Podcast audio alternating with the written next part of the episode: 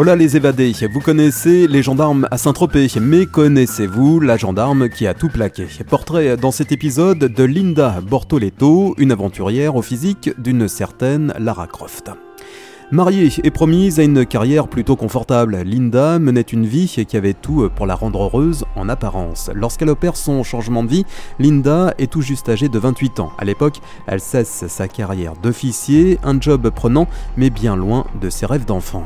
Je me rends compte que si je veux découvrir qui je suis réellement, c'est à moi de faire le travail de recherche intérieure et de saisir ma vie et de me mettre en quête de moi-même. Petite fille, Linda grandit dans la baie de Somme, férue de sport depuis son plus jeune âge, elle s'invente des parcours à la Indiana Jones dans son jardin. Lorsqu'elle n'a que 10 ans, sa vie bascule, ses parents divorcent et sa mère quitte le foyer. Son père sombre dans la dépression et l'alcoolisme.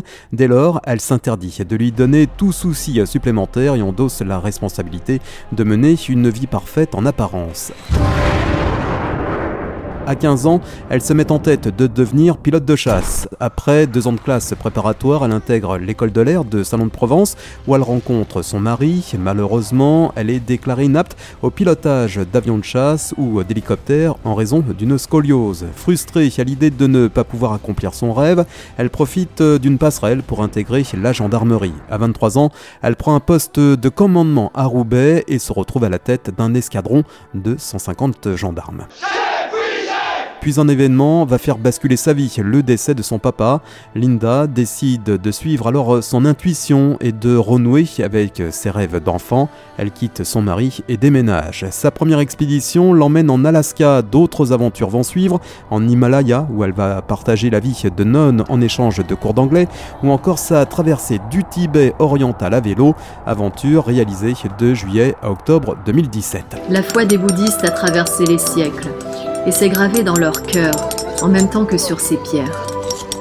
Il me plaisait de la ressentir, tout simplement.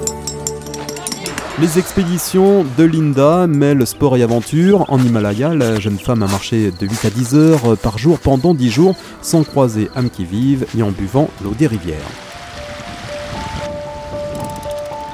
J'arrive donc à la dernière étape de mon voyage, cette dernière étape qui s'est imposée à moi, la montagne sacrée du Nyan Poyurtse.